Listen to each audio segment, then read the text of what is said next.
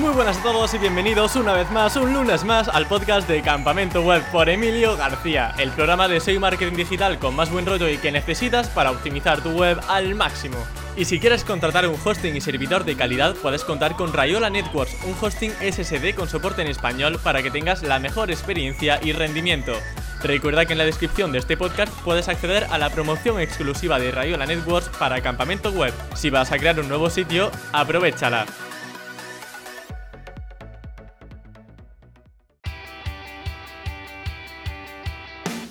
En el episodio de hoy vamos a reflexionar acerca de los portales multitemáticos en Internet, porque normalmente hablamos de micronichos, webs centradas en un tema o en una keyword muy concretos, pero ¿qué pasa si queremos hacer un blog de motos en general, por ejemplo? Pues de esto vamos a hablar hoy con Alfonso Ojeda de impostores.club y que lleva años pudiendo vivir de internet gracias a la creación y monetización de este tipo de portales. Indagaremos sobre cómo encuentra inspiración para keywords, diferencias con micronichos y la mentalidad que hay que adoptar si queremos que nuestros nichos lleguen a algo más que una simple web cutre. Así que sin más dilación, doy paso a Alfonso Ojeda. Muy buenas Alfonso, ¿qué tal estás? Hola Emilio, ¿qué tal? Pues nada, muchas gracias a ti por invitarme. Bueno, vamos a hablar sobre un tema súper chulo y es el tema de los nichos, el eh, tema micronichos, multinichos, meganichos. Y hoy vamos a hablar un poco de esa filosofía SEO que tú sigues y es la de no centrarnos en un micronicho, sino atacar un multinicho. Porque yo sé, Alfonso, que te va muy bien con AdSense, corrígeme si me equivoco, y creo que un poquito de estas cosas entiendes, ¿no? Mm, yo al final lo que trato de mirar AdSense siempre es eh, a largo plazo, es decir, hago balances más en, más en el largo plazo, más en un año y entonces ves si has crecido o si no, porque antes al principio yo creo que eso le pasa a todos los que empiezan con AdSense, que tenías cuando había aplicación en el móvil de AdSense estabas todo el día mirando. Y, y yo ahora no, ahora ya la verdad es que lo suelo mirar una o dos veces al mes y ya está. No... Claro, que por ver mucho la aplicación de AdSense eh, no va a subir el dinero, ¿no? No va a subir los ingresos. De hecho, yo me acuerdo al principio que a lo mejor estabas ganando X, lo que fuera, y de repente un día iba flojo y, ya te ponías como un loco a mirar qué es lo que podría estar pasando y al final no, no tiene por qué pasar nada, simplemente pues hay días que da más, días que da menos, meses que da más, entonces bueno, pues claro. lo importante es diversificar. Yo creo que te puedes tener un gusto en concreto por AdSense o por afiliados o por lo que sea, mm, pero no centrarte en una sola fuente de ingresos, sobre todo cuando es una fuente de ingresos que no manejas tú, porque al final tú puedes hacer webs pero quien, quien paga es Google. Y si Google cambia los términos, mira los cambios de, términos de Amazon, por ejemplo, eh, pues es que te, te, joden. Entonces, una vez entiendes eso, yo hago mucho discurso de la gente que viene a las mentorías por impostores y tal, decirles, bueno, a lo mejor tienes una web que te está dando 2.000 euros, pero solo tienes una web que te está dando 2.000 euros con AdSense amplía, diversifica, busca otras fuentes de ingresos, etcétera, porque vivir en internet es así. La gente puede pensar que al hablar de diversificar, obviamente has dicho que eres SEO in-house, eh, eres consultor, freelance. Em, hay algo que quizás suscita interés en la gente y es que dentro de la diversificación también podemos ir a algo mucho más concreto y me explico. Mm, dentro de AdSense ya podemos también diversificar, como bien dices, montando diferentes proyectos, diferentes páginas web que trabajen en AdSense. Y hay algo que a mí me sorprendió especialmente de tu perfil y es de hecho el tema principal que vamos a tratar durante la entrevista y es que en lugar de hacer nichos pequeñitos y mierderos entre comillas con mm, perdón, con caducidad, te gusta hacer páginas temáticas, escalables y perdurables en el tiempo. ¿Cómo se hace eso, Alfonso? A ver, yo, yo llevo como 8 o 9 años haciendo nichos y he hecho nichos de todo. O sea, pero de todo, de todo, de todo. Mm, me he pegado batacazos enormes, eh, también he tenido aciertos mm, y he probado hacer nichos de muchos sectores, de muchos funcionamientos, de muchos tipos. A mí lo que más me gusta y por lo que apuesto, sobre todo por donde veo que está tirando AdSense, es por hacer proyectos escalables que se mantienen en el tiempo. Y eso quiere decir que el nichito de 9 URLs del tema que todos podemos conocer, que te da dinero rápido, mm, también lo sigo haciendo. Pero sé que tienen caducidad. O sea, sé que ese tipo de nichos no me van a estar 10 años dando ingresos. Sin embargo, tengo webs enfocadas a modo de portal temático que las hice a lo mejor en 2013, 2014 y desde entonces siguen dando ingresos, bastantes ingresos y no he vuelto a hacer nada. Entonces, con, el tiempo yo lo que me he especializado es en hacer portales. Mm, portales temáticos enfocados a AdSense, a veces también a, Amazon, a veces a AdSense, a Amazon y a otras vías. Mm, pero que son escalables y se mantienen mejor. O sea, son, son proyectos que duran mucho más en Internet. ¿Podrías poner algún ejemplo, aunque no sea tuyo, de un estilo de web que tú suelas crear? No sé si, por ejemplo, Experto Animal, que creo que es una, web que más o menos en la comunidad SEO resuena, eh, sería un buen ejemplo de una web eh, estilo lo que tú sueles hacer. Es, similar, hombre, lo que pasa es que poner ejemplos con una web que no es mía es un poco, es un poco complicado, pero más que en cantidad y en poner un ejemplo concreto, es en el enfoque que tú le das a esa web, es decir, a un sector concreto, de un público concreto que tiene unos intereses determinados. Y en base a eso, pues, no sé, te puedo poner un ejemplo genérico, tú puedes montar un portal de motos que hable de tipos de motos, marcas, complementos, rutas, eh, gadgets. Si conoces el mundo de la moto, por ejemplo, te va a ser incluso más fácil, porque vas a entender qué es lo que busca la gente y qué, qué demanda ese tipo de público. Bueno, pues en vez de hacer un microportal de llantas para moto, por ejemplo, o fundas para casco de moto, que es lo que suele hacer la gente, bueno, pues mm, montar un portal que sea todomotos.com y entonces ahí tienes un proyecto, no tienes un nichito que te va a durar cuatro días, sino que realmente luego encima lo puedes monetizar de muchas más formas, no solo poniendo publicidad. A nivel de caducidad, como bien dices, eh, muchos nichos van muriendo conforme pasa el tiempo y son sucumbidos por medios de comunicación, por revistas, por portales temáticos como los que tú sueles crear. Em, pero mi principal pregunta aquí es, em, a continuación, es hacerte eh, una, bueno, que hagamos una pequeña reflexión sobre por qué no realizar nichos pequeños e irnos realmente a este tipo de portales. Porque un nicho pequeño, por supuesto, tiene sus ventajas. Es que es más fácil de crear, eh, tenemos una especialización mucho mayor que un multinicho que, vale, habla de una temática, pero ahí eh, estamos hablando de una keyword en concreto. Por ejemplo, llantas para motos, ¿no? Que comentabas antes. Em, ¿Por qué no atacar ese tipo de micronichos y apostar incluso más por estos portales temáticos un poco más grandes? Bueno, a ver, yo lo digo de no hacer esos, esos nichos. Mm, de hecho, quizás sea la barrera de entrada para, o sea, la, primera entrada para cualquiera que quiera hacer nichos son nichos pequeñitos, manejables. O sea, una persona que lleva poco, que está empezando en esto, decirle que maneje un portal, pues quizá le viene un poco grande. Aunque bueno, yo el primer, el primer proyecto que hice fue un portal. O sea, así directamente. Tú entraste por la puerta grande. el micronicho para dentro de 10 años. claro, de hecho fue al revés. Yo, yo terminé haciendo SEO porque monté un portal y entonces dije, uy, hay que, hay que hacer que lleguen visitas. Entonces, por eso me terminé formando en SEO y haciendo SEO.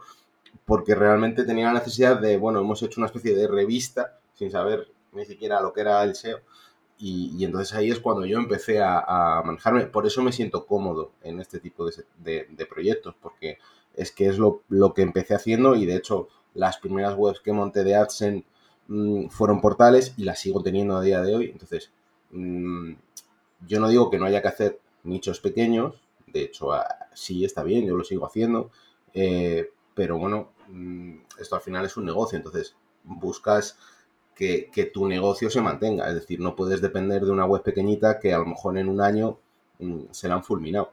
Yo una de las cosas que, ayudo a hacer, por ejemplo, en, las consultorías es em, reaprovechar todas las opciones, es decir, reducir el riesgo. Con lo cual, si tú te has centrado en hacer micronichos de una temática, pues yo monto un portal backup. Es decir, eh, llantas de motos, sillines de motos, cascos de motos, pero luego en paralelo te ayudo a construir mundomotos.com. Y entonces, ¿qué pasa? Que el día que a ti, eh, cascos para moto, te pegue la bajada, coges y lo metes en el portal. Con lo cual, mm, el fracaso de una web te sirve para dotar de contenido a un proyecto principal.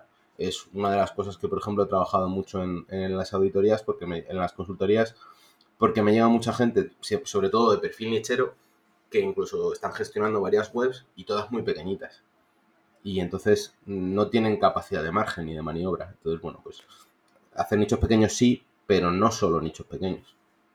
De acuerdo.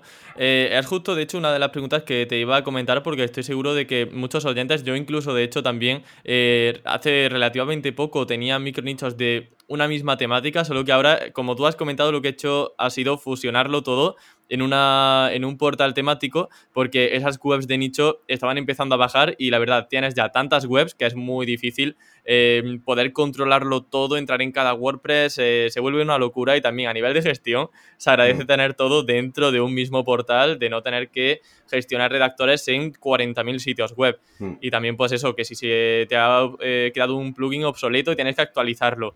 Ahora de repente este DEM tienes que hacer tal ajuste en CSS y tengo que ir a todas las plantillas, a todos los dominios es bastante más laborioso tener tantísimos dominios y tanta web suelta. Em, también relacionado con lo que estábamos mencionando antes sobre por qué eh, un portal un poco más grande puede ser más beneficioso incluso que un micronicho, hay una teoría que a mí me gusta mucho, que de hecho creo que tú también la compartes conmigo, que es la teoría del máximo orgánico. Y esto quiere decir que hay temáticas con keywords finitas y que te van a limitar a la hora de escalar en tráfico. Por tanto, ya de por sí, con un dominio concreto y em, centrándonos solo en una keyword, ya estamos eh, limitándonos a nosotros mismos la posibilidad de escalar, ¿no? Sí, a ver, eso al final mm, tiene un porqué y, todo viene de eh, una actitud. Es decir, tú tienes que, entender que esto es cuestión de formarte y tal, pero de sacar tus propias conclusiones, eh, recorrer tu camino, etc. De hecho, yo la newsletter de impostores es lo primero que explico. La, la, actitud que tienes que tener para vivir en Internet es muchas veces basarte en tu propia experiencia y no en la experiencia de los demás, que no, no quiere decir que no sea válida, pero que a lo mejor las condiciones en las que han vivido otros unas experiencias u otras no son las mismas en las que estás tú. Entonces, eh, yo lo del máximo orgánico doy fe de ello porque a mí me ha pasado. Mm, montar webs donde llegas a ponerte como un líder del sector, webs pequeñas, pero que dentro de tu sector llegas a dominarlo. Y llega un punto en el que no puedes hacer nada más por mucho que quieras. Incluso tratas de abrir verticales, pero cuando estás tan centrado y tan, tan en un nicho, si te abres un poquito más, eh, a uno le hace gracia.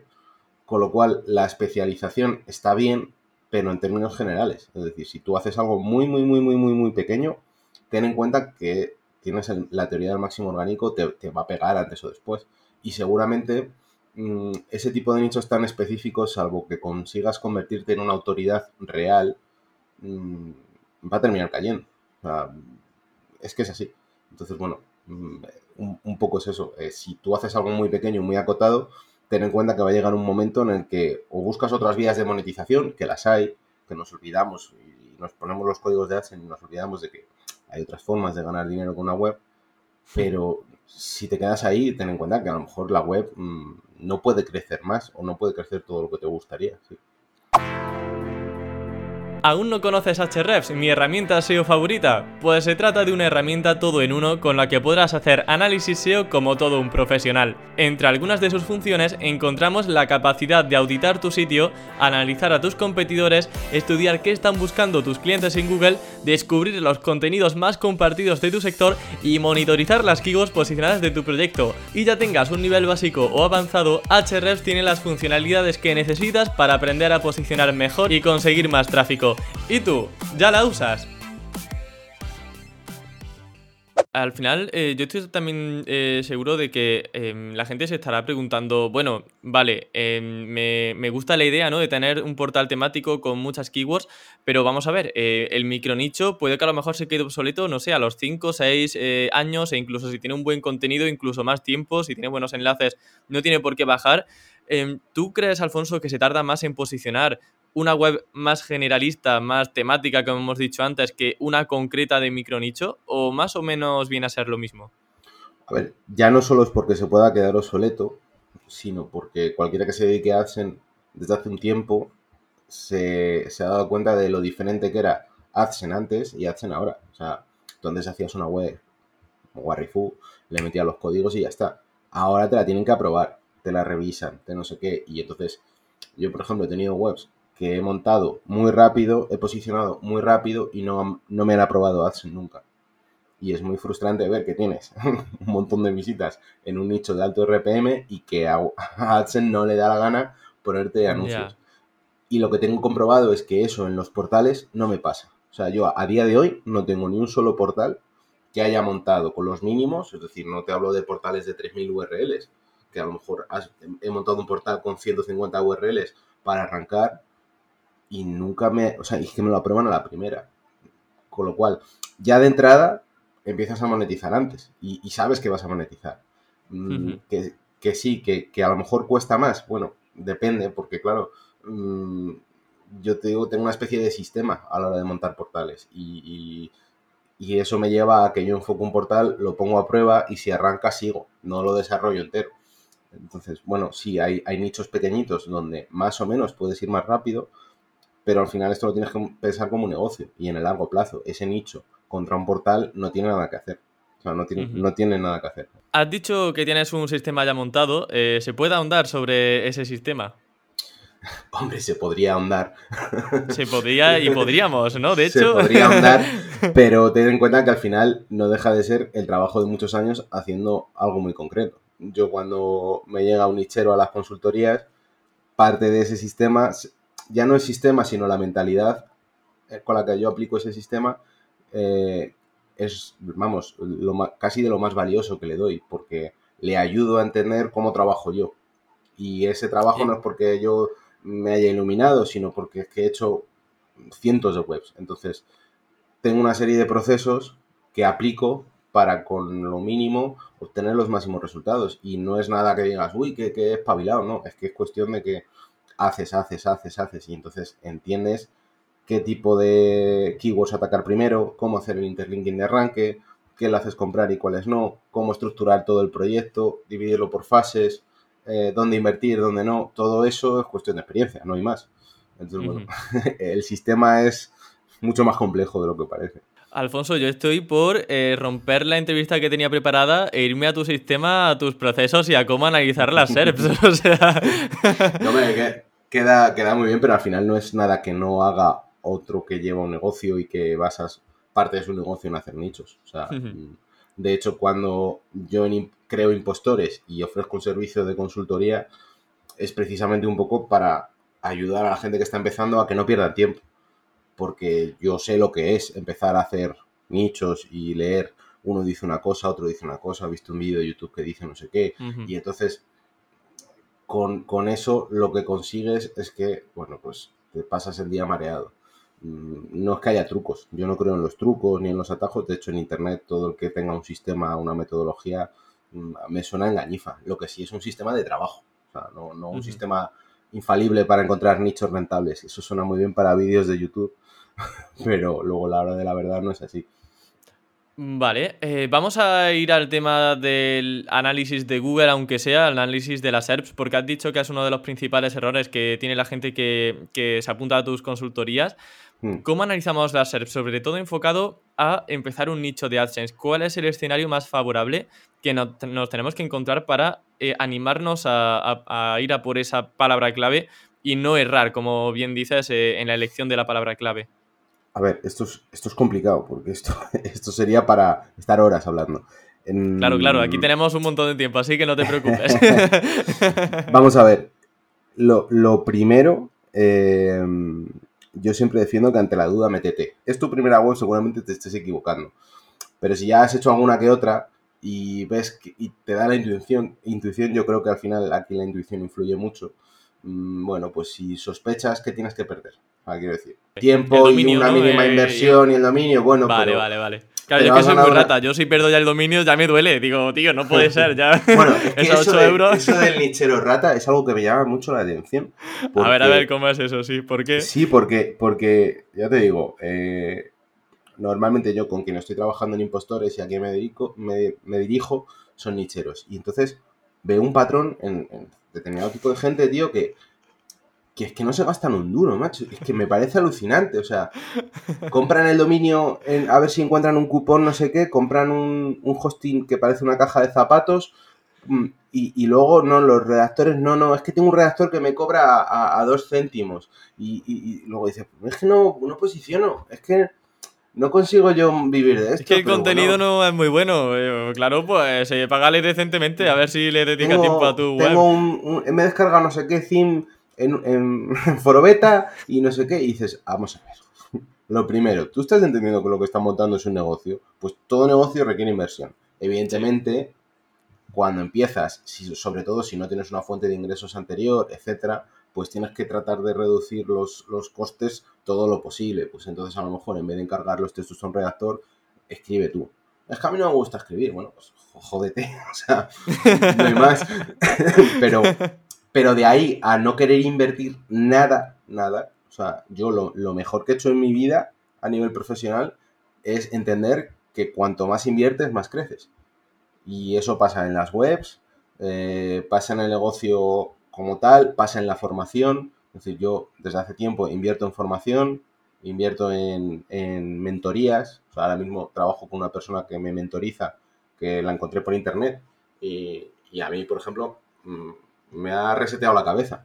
Y me, meto la cuña publicitaria por si a alguien más le sirve, que se llama Gabriela Rebas, de conversaciondenegocios.com. Pues ella habla de, de, habilidades de dirección, ¿vale? Y tú dices, ¿qué tiene que ver eso con un nichero o con un tío que hace SEO? Bueno, pues tiene que ver muchísimo, muchísimo. ¿Cómo he llegado yo a eso? Teniendo la mentalidad de hay que invertir para crecer. Y así con todo. O sea, mm, ahora hay miles de cursos ahora. Haz los cursos, si, no pasa nada, pero no te olvides que no es solo apuntarte al curso, tienes que estudiarlo y luego tienes que aplicar. Entonces, a los nicheros que empiezan, lo primero es, joder, invierte, lo que puedas, pero invierte. Invierte en una consultoría en impostores, por ejemplo, que son baratitas. invierte en un buen theme hay themes muy buenos ahora pensados para hacer nichos, que te cuestan 60 euros, tío, que, es que 60 euros no es nada. Mm, deja de meter enlaces en el perfil de Cruz Roja y cómprate un enlace decente que por 50 euros puedes conseguir buenos enlaces. Invierte porque al final el mimo que pongas en tu negocio influye y la inversión es fundamental. De acuerdo. Pues vamos a ir ahora a un tema bastante importante para aquellos que quieran dar ese paso y empezar a montar su página web con mentalidad rata cero. O sea, tenemos que ir, eh, como digo, tampoco ponerse aquí a invertir 10.000 euros sin tener ni idea sobre eso y siendo la primera web, eso tampoco es.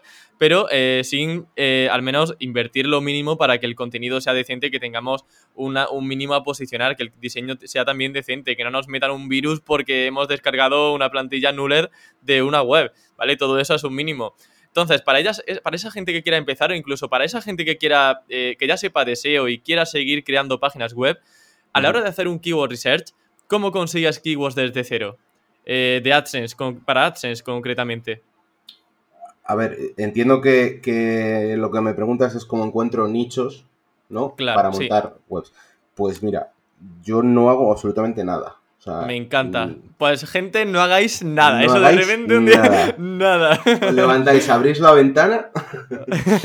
de repente caen billetes de AdSense.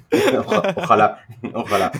A ver, lo que te repetía, lo que te decía antes del sistema es, lo mismo. O sea, yo tengo un sistema integrado en todo lo que tiene que ver con. vale, pero Alfonso, esa respuesta a mí no me vale. Que tienes un sistema no me vale como respuesta. Quiero saber ese sistema. Claro, voy, a ello, voy a ello. Parte de ese sistema es que parte de ese sistema es que al final yo me paso el día en Internet. Bien haciendo nichos, bien leyendo, formándome, bien llevando mm, clientes o el portal, etcétera. ¿Eso qué quiere decir? Que constantemente tengo estímulos de posibles nichos.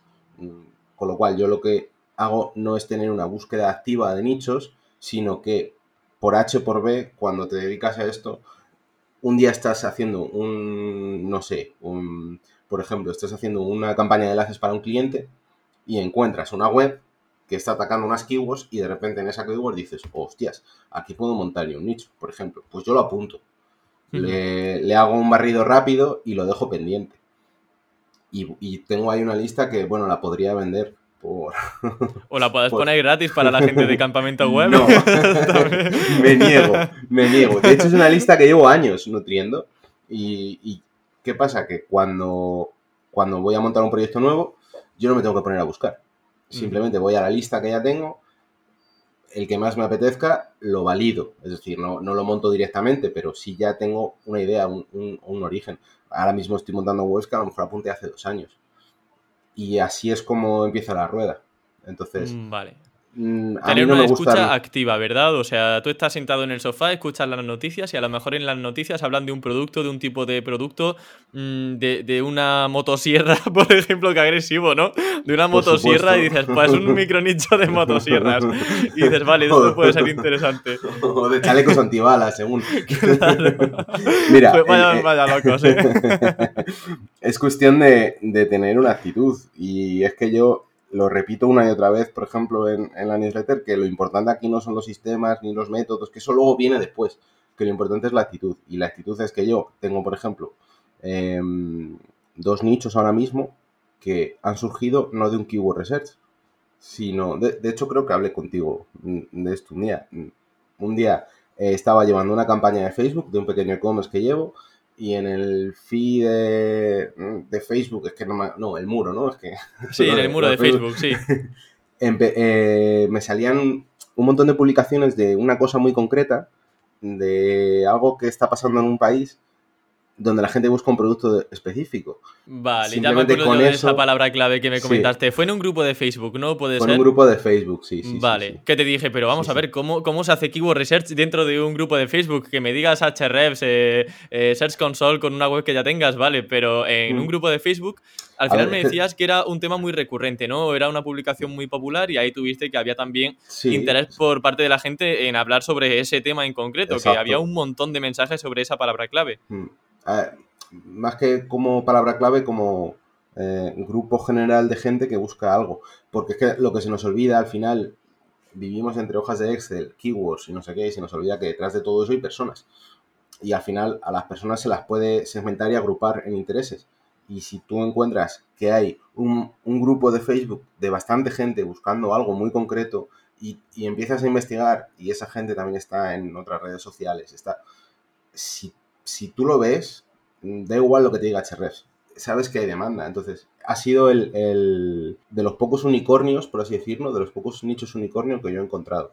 He encontrado alguno más, pero este me sorprendió por cómo accedí a él, porque fue, es que fue a, a través de una publicación de Facebook con un meme, que esa publicación era de un grupo, me metí en el grupo, empecé a leer y dije, anda. Y evidentemente el nicho va bien, o sea, no es que... ¿Y estamos hablando de multinicho o de- en este caso de micro nicho? Micro, pero, pero mega micro. Mega micro, o sea, todo lo contrario Sí. de lo que estábamos hablando antes en la entrevista. Sí, eh, o sí, sea, sí. todo lo- y- soy, soy un mar de contradicciones. No, no, joder, lo que quiero decir, o sea, yo me especializo en portales, vivo de hacer Sí, sí, portales, sí. gestiono un portal que tiene 8 o 9 millones de visitas, entonces, evidentemente, a mí lo mío son los portales, ¿vale? Pero, además de eso, no dejo pasar la oportunidad de, si veo un micro nicho que puedo explotar, pues lo hago, claro, evidentemente. Y luego, para continuar con ese análisis del, de Google, que al final quedó un poco, nos fuimos con los chistes y los chistes eh, a otro lugar y, y no, no profundizamos. ¿Cómo tiene que ser, eh, repito la pregunta, eh, ese escenario en Google para que realmente veamos que es favorable para que entremos en él? Sí, te, te- te he bailado ahí la pregunta. A ver, eh, realmente el nicho perfecto no existe. Eso es lo primero. O sea, a mí los checklists para elegir un, nicho no me gustan porque luego encima cada mercado es diferente. Mm, Pues tienes que ver si, si hay webs o si hay players, ¿no? Como lo llaman ahora, de, de autoridad ya. Eh, si hay dos, tres dominios que ya están dominando ese sector, ¿por qué lo dominan? si lo que hace que lo dominen es alcanzable para tu presupuesto. Eh, si, por ejemplo, el tipo de contenido que vas a dar eh, requiere de una autoridad en el sector o no. Mm, hay muchos factores. ¿Eso cómo se hace? O sea, por ejemplo, esto último que has comentado. Pues mira, yo te pongo un ejemplo. Yo durante una época estuve trabajando eh, en una web que hablaba de temas de análisis y tal, mm, con un contenido muy bien trabajado. Mm, cuando vino LAT, a tomar por saco. Eh, y aún así, yo dejé expirar el dominio y tiempo después alguien lo compró y, me- y levantó y montó otra vez ese, ese dominio que yo dije, este tarao. Evidentemente la web nunca recuperó. Mm, es decir, tú tienes que analizar si realmente, eh, no- o sea, no porque haya búsquedas en Internet, tú puedes vivir de monetizar con publicidad esas búsquedas. Influye mucho también la intención del usuario, es decir, si el usuario hace una búsqueda informacional, seguramente no vayas a tener un RPM alto en los anuncios, con lo cual necesitas mucho tráfico y hay keywords que no te van a dar ese tráfico. Si no tienes tanto tráfico, pero tiene un RPM alto y la, la intención es de hacer una acción, descargar, solicitar, etcétera, etcétera, etcétera, pues eh, tienes que ver si puedes dar esa demanda. Es decir, no montes una web de descargar certificado de no sé qué y que la gente entre y se sienta estafada, porque eso a la larga te va a tumbar el nicho. Entonces, eh, yo tengo, por ejemplo, una web que empezó siendo un micronicho y terminó siendo un portal donde la gente buscaba descargar cierto tipo de documento. Y entonces yo analicé el sector, había bastantes nichos y todos los nichos, tío, eran iguales. Ninguno daba el documento. Y al final, ¿qué hice? Pues contraté a un programador, desarrollamos un plugin que hacía el, documento con lo que ellos necesitaban y te juro que me puse arriba relativamente rápido. Evidentemente invertí en enlaces, invertí en contenido, pero esa web se mantiene ahí y hace años que la hice. ¿Por qué? Porque la gente entra y, encuentra lo que quiere buscar. Evidentemente yo se lo pongo difícil para que me hagan clic en un anuncio, evidentemente, pero entran, ponen los datos, mm, configuran y descargan un documento que es lo que buscan. Y eso al final mm, mucha gente se olvida. O sea, eso es analizar el sector donde te vas a meter. ¿Qué es lo que está buscando el usuario? ¿Se lo puedo dar? ¿A qué precio? Y entonces, si la respuesta es sí, pues mira, de entrada métete. Si te equivocas, pues... Sí, y de paso que no haya muchos snippets, ¿no? Que el otro día estaba viendo, eh, si haces una consulta de que ver, por ejemplo, en Netflix, eh, ya te dice hasta recomendaciones personalizadas en base a tu perfil. O sea, eso es una locura ya y eso ocupa toda la pantalla del, ordenador. Bueno, claro, eh, a ver, eso por supuesto, al final no hay nada más blajatero que, el propio Google que va copando mercado y, etcétera, etcétera, etcétera. Entonces, a ver si leer, leer los snippets, joder, pues es que es del primero de, de Nichero, evidentemente. Sí. Mm, si, si, Google ya da la respuesta o tienes snippets específicos, mm, olvídate, olvídate. O sea, eso sí que sí es un, nunca, nunca, nunca, nunca. Ahora, si tú vas a un sitio donde dices, bueno, aquí a lo mejor, o sea, hay muchas veces que la respuesta no está clara. Yo, yo el primero, que no tengo claro si voy a poder hacer algo aquí o no. Bueno, tienes que tener en cuenta también de cuán ampliable es el, sector. Es decir, a lo mejor por la keyword principal nunca te posicionas, pero por todas las keywords que hay alrededor consigues gestionar eh, el suficiente tráfico como para que te sea rentable la web, porque al final con AdSense no necesitas posicionarte el primero. Simplemente necesitas tráfico, con lo cual si tú con el cómputo global de keywords vas a llegar tráfico y ese tráfico te va a hacer clic en el anuncio, qué más da que no te posiciones por la primera, por la palabra, palabra más importante claro, al final hay mucha long tail que podemos conseguir tráfico residual y a veces tenemos tal volumen de artículos que el volumen residual es muy alto. Hay un montón de mm. long tails de palabras claves secundarias que quizá ni, nosotros sabíamos que estábamos, estábamos abarcando y posicionando mm. y de ahí vienen visitas. E, ese es el, uno de los mm, puntos a favor que tienen los portales, que funcionan como un martillo. O sea, con un portal muy mal lo tienes que hacer para no conseguir tráfico. Y a ver, hay gente que lo hace muy mal y no consigue tráfico. Pero. Pero porque no escucha la entrevista de hoy. exacto, exacto. Pero a, gente que no tiene apenas experiencia, yo les he ayudado a montar un portal. Bueno, les he ayudado cobrando, pero les he ayudado. Y son capaces de gestionar un portal. Y, y gestionan una burrada de tráfico.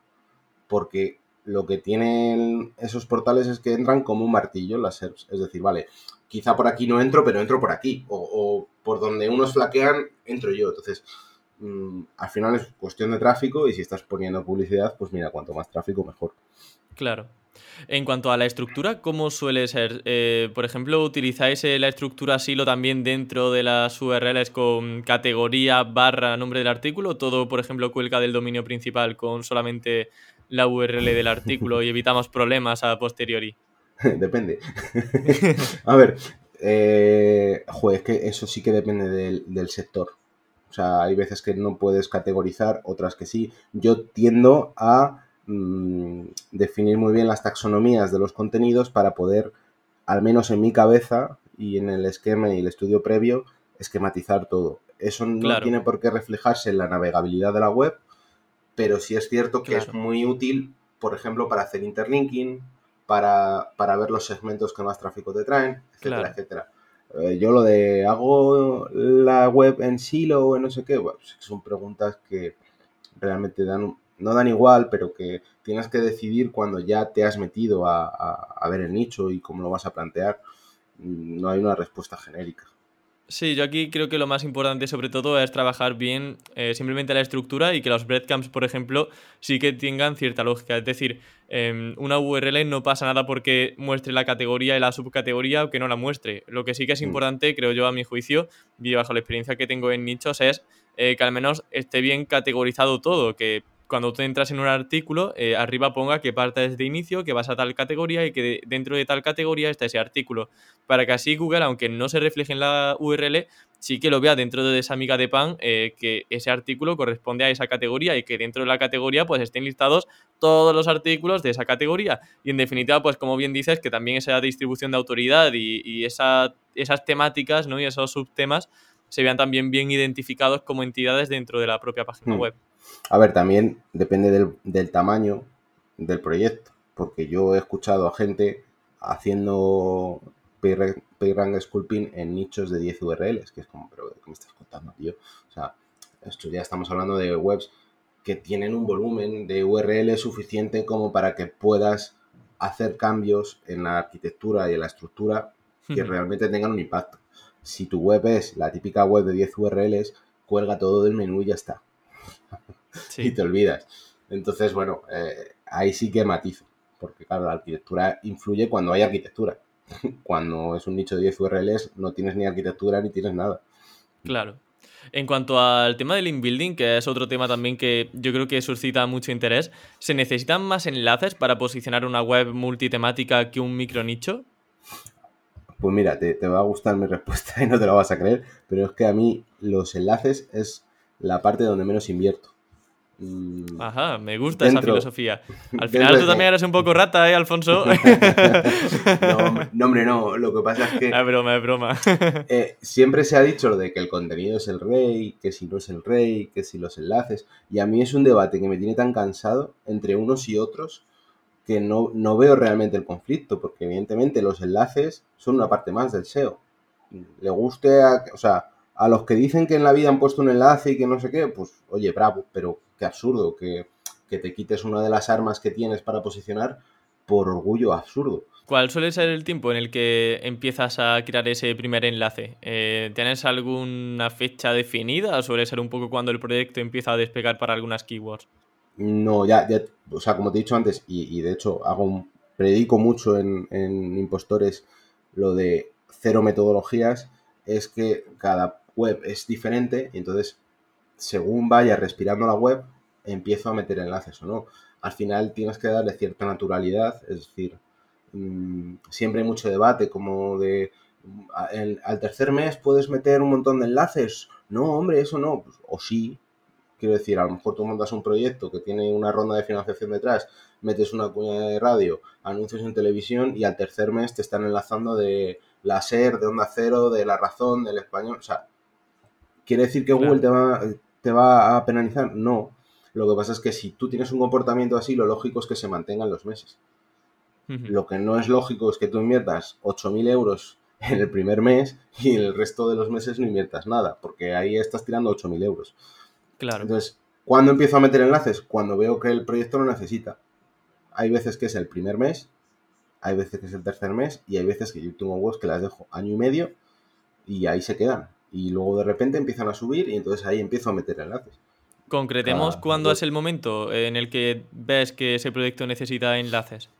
Pues mira, normalmente yo me fío, a mí la herramienta que más me gusta es Ser Console, creo que es la mejor herramienta que tenemos para, hacer SEO y además nos da una información de primera mano que no está interpretada por herramientas externas, sino que es el propio Google te está diciendo, mira, eh, esta URL de tu sitio está teniendo impresiones por esta, esta keyword o por esta consulta. Con lo cual, cuando yo veo que algo despunta, me parece un indicativo claro de que hay que ir a apostar ahí. Y no solo a cuestión de enlaces, a cuestión de interlinking también. Por ejemplo, de, o sea, si yo tengo una keyword en un portal que me empieza a despuntar en impresiones y tal, ¿qué es lo que hago? Primero, hago una pequeña campaña de interlinking hacia esa, hacia esa URL. Después, Campaña de interlinking entendemos que es eh, aumentar el número de enlaces internos de páginas afines, páginas afines hacia esa URL. O corrijo o añado, es decir, mando un poquito más de enlaces internos a esa URL. Después dentro del contenido trato de meter esas consultas que me está mostrando ese console que yo ni desconocía. A lo mejor lo metes en un encabezado, en una imagen, un poquito en el texto. Y luego, además, le meto unos enlaces donde tiras de Anchor eh, con esas palabras raras que te está dando ese console. Y, hombre, no te voy a decir 10 de cada 10, pero 9,5 de cada 10 notas resultados. y, es una de las cosas que, mira, hace poco puse un, un tweet de un chico que estaba con un portal tal, trabajando y, precisamente lo que yo detecté era una oportunidad. Hicimos esto y ves que, es que ves la gráfica y hace plum, disparado. Porque eso sí son cosas que pues con la experiencia entiendes y sabes interpretar. Pues, bueno, pues eso sería el momento, cuando pasa eso, por ejemplo.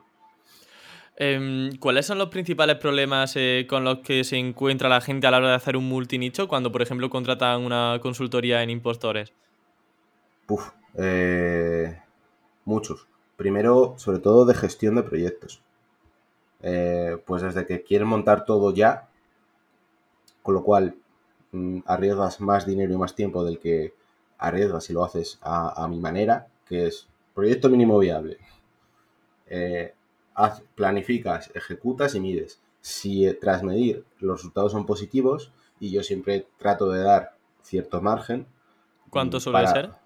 Mínimo un año mínimo un año porque yo siempre he sido muy impaciente y ser impaciente en el SEO es lo peor que te puede pasar. Entonces, he tenido webs que he hecho experimentos, mm, pues experimentos de probar, oye, si hago esto así, así, asado, voy a ver qué pasa. Monto la web, la indexo y pasa un año y la web está muerta.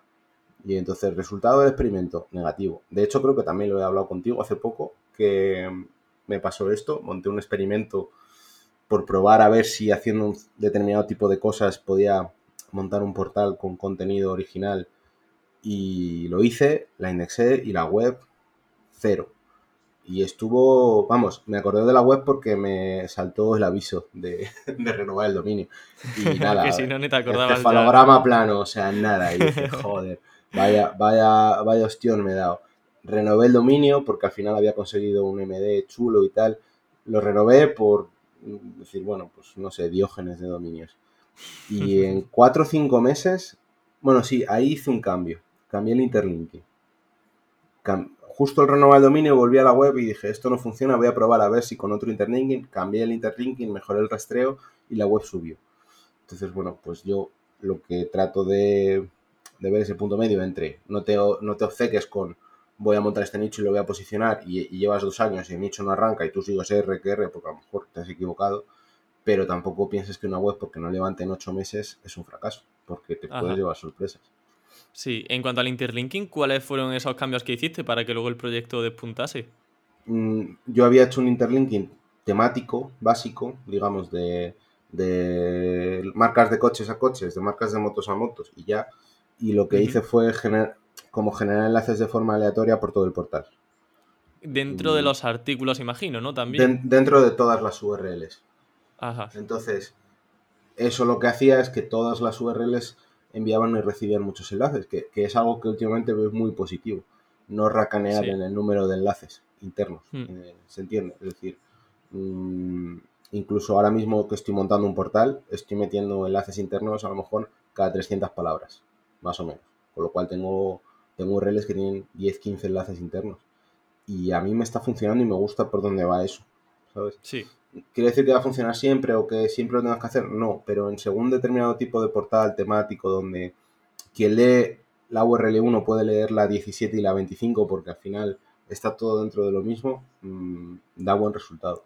Hmm. Sí, yo también doy fe de ello. Eh, el tema de los enlaces internos, como bien dices, no hay que, escatimar en ellos porque sin duda siempre van a ser beneficiosos, a no ser que seas un borrico y la líes ahí parda, pero es muy raro que poner muchos enlaces internos em, te penalice en, Google. Vamos, eh, no hay. Yo creo que no existe ni siquiera una penalización por enlaces internos. Creo que alguna sí que he escuchado, no. Yo lo he intentado, ¿eh? Tú lo has intentado, ser penalizado por... Sí, y nada, ¿no? sí, porque es lo que te digo, que tú lees y por ahí y tal y escuchas y no sé qué y al final lo que te queda es probarlo y, cogí una web que tenía y le metí, una web bastante grande, le metí todo, porque decían que por ejemplo el abuso del anchor inexacto en los enlaces internos era perjudicial, pues oye, En mi caso, yo no noté nada, ni a, ni a bueno ni a malo. O sea, mm, creo que el interlinking es una de las acciones más ejecutables y más rápidas que mejor resultado dan y que encima son gratis. No sé si has tenido algún experimento y has puesto a Google ahí como contra la espada, eh, contra la espada y la pared em, para intentar ser penalizado o hacer un experimento SEO. ¿Hay alguna cosilla así destacable también que puedas compartir con nosotros? Sí, a ver, sobre todo cuando empecé yo hacía muchos experimentos, mm, inconscientemente incluso. Lo que pasa es que mm, quizá era por infosicación, que leías que unos hacían no sé qué y tú ibas y lo probabas y creo que eso es la base. La formación está muy bien, pero si lo aplicas y sacas tus conclusiones. Entonces, yo he probado hacer muchas cosas. Por ejemplo, a mí me sonaba un poco raro lo de las penalizaciones por enlaces. Es algo que se veía en todos los lados, pero yo tenía mis webs y, y no, no sé, nunca había visto, incluso había forzado y nunca había visto un resultado negativo hasta que lo tuve. Entonces, ahí... Claro, eso te iba a decir porque yo he tenido, ya, ya iba yo a ponerte ahí eh, yo contra la espada y la pared. hasta que lo tuve y me tumbaron una web precisamente por, por abusar. Con lo cual, ahora sé que no puedes abusar, pero lo sé porque lo he experimentado yo. Eh, cosas que dice Google que no funcionan y que sé que funcionan, claro, pero es que eso, cualquier SEO que haga nichos... ¿Cómo qué? ¿Cómo qué? Algo que se te venga a la cabeza. lo del thin content y el contenido espineado y no sé qué. Ahora que está tan de moda lo de las webs automáticas, que a mí lo de las webs automáticas me, parece otro, otro tufo de estos que se ponen de moda. Las webs automáticas ha habido siempre. O sea, mm, inconscientemente yo he hecho webs automáticas porque al final metes un spin tags y generan las páginas. Ya está, fin del misterio. Mm, y hay sitios donde no necesitas un contenido de 300.000 palabras si haces un directorio, por ejemplo, ¿qué 300.000 palabras vas a poner? Lo haces automático. Y, yo he montado webs así, donde además metes shortcodes y bueno, puedes hacer un montón de cosas. Y funcionan. Y es que Google no es que, no es que se lo coma, yo no creo que consigas engañar a Google. Lo que pasa es que si das una buena respuesta de usuario y das lo que los usuarios buscan, mm, no puedes pedir más. Claro. Entonces sí, yo hago cosas que, que muchas veces dices, esto en teoría no debería funcionar, pero funciona. Pero también pasa al revés. Esto debería funcionar y no funciona. Y no funciona. también pasa. ya.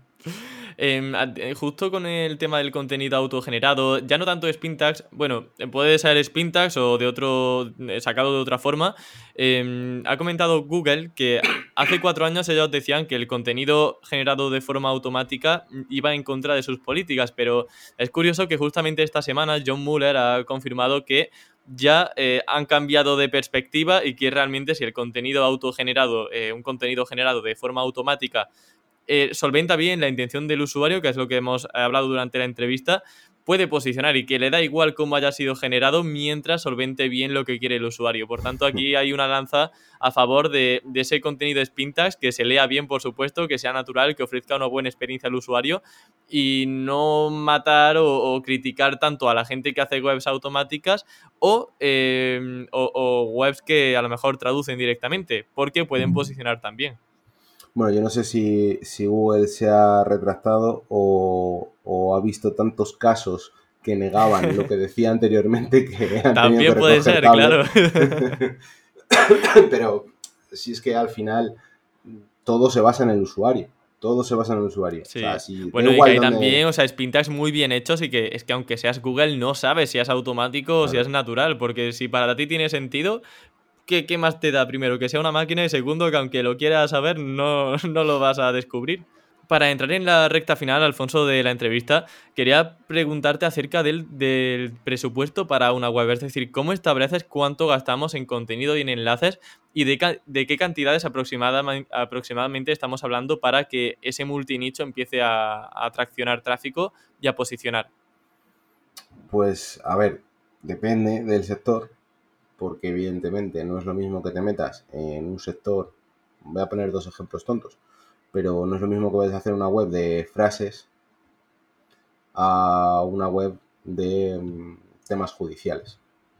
Porque la gente que ya está en esas servs tiene una autoridad que tú mm, vas a tardar bastante en conseguir si es en judiciales y seguramente sea muy replicable si es en frases, porque al final eh, las servs copadas por nicheros mm, tienen muchos defectos, entre ellos que todos hacen lo mismo y todos compran los enlaces en el mismo sitio, todos compran los mismos enlaces, con lo cual en esos casos es muy fácil hacer una cuenta de tres y decir, a ver, este, ¿qué perfil de enlaces tiene? Este, este, este, ¿dónde los ha comprado? Aquí, aquí, ¿a cuánto?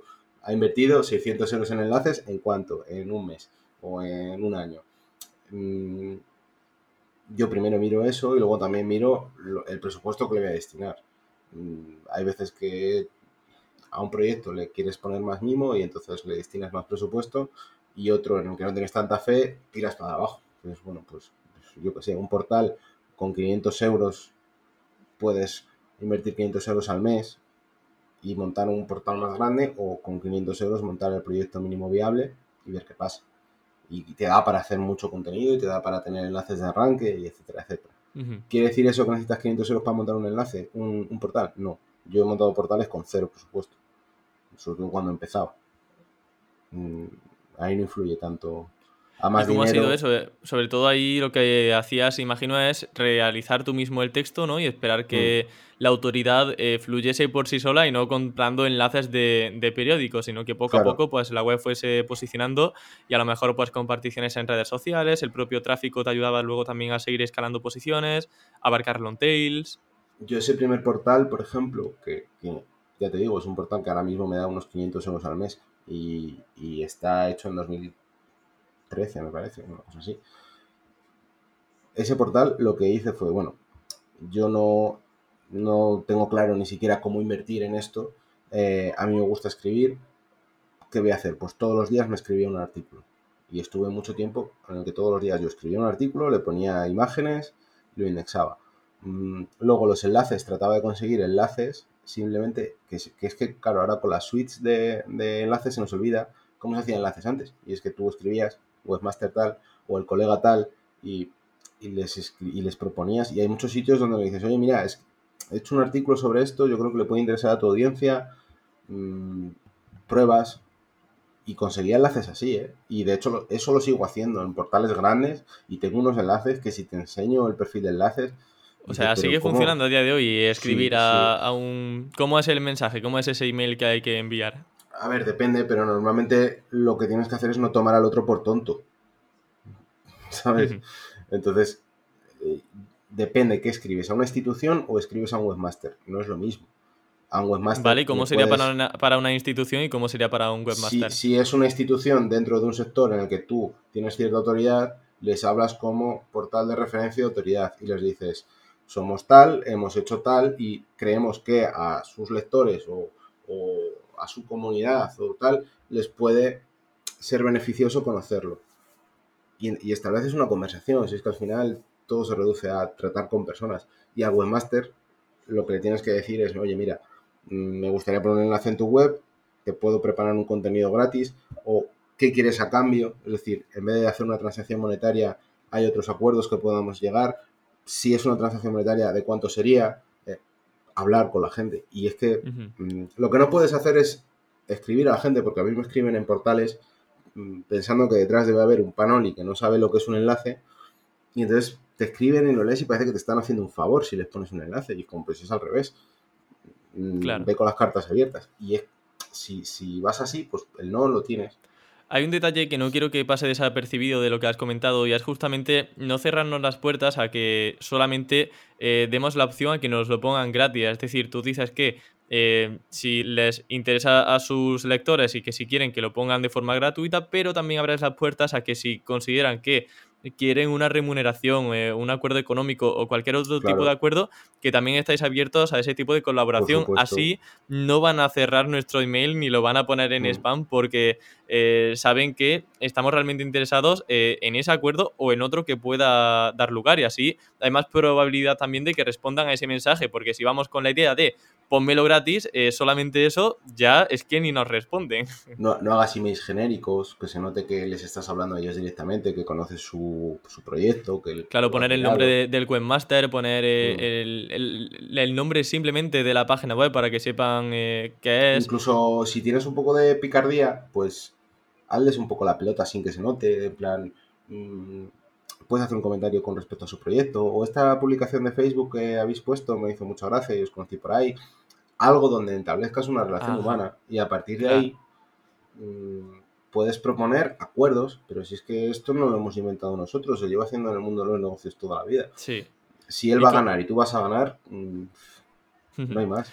¿Cómo es, ¿Cuánto es el porcentaje de respuesta de esos emails? ¿Es alto? ¿Es bajito? Suele ser bajito, pero hay sectores en los que es muy alto y muy agradecido. ¿Como cuál, por ejemplo? ¿Dónde te ha surtido Mm. mejor efecto? Ay, es que no te puedo dar, no te puedo dar más información. Y en genérico, es- tecnología, em, Mira, jardinería, a- motor. al final, eh, donde hay gente que se dedica al SEO y sabes que a quien escribes es a un SEO, te van a pedir, vamos, te van a desangrar. Entonces, si tú al que escribes sabes que detrás hay un SEO, bueno, te va a pedir, o sea, no sé, Bitcoin, eh, lo que sea. Con lo cual, bueno, tienes que saber que vas a eso. Eh, pero si no, si realmente detrás hay una persona no técnica y le tratas que no sabe ni que y- existen los posts patrocinados, ¿no? Ni Claro. que es el link building a, a ver, evidentemente no vayáis tratando a la gente como si fuera tonta ni la intentéis estafar.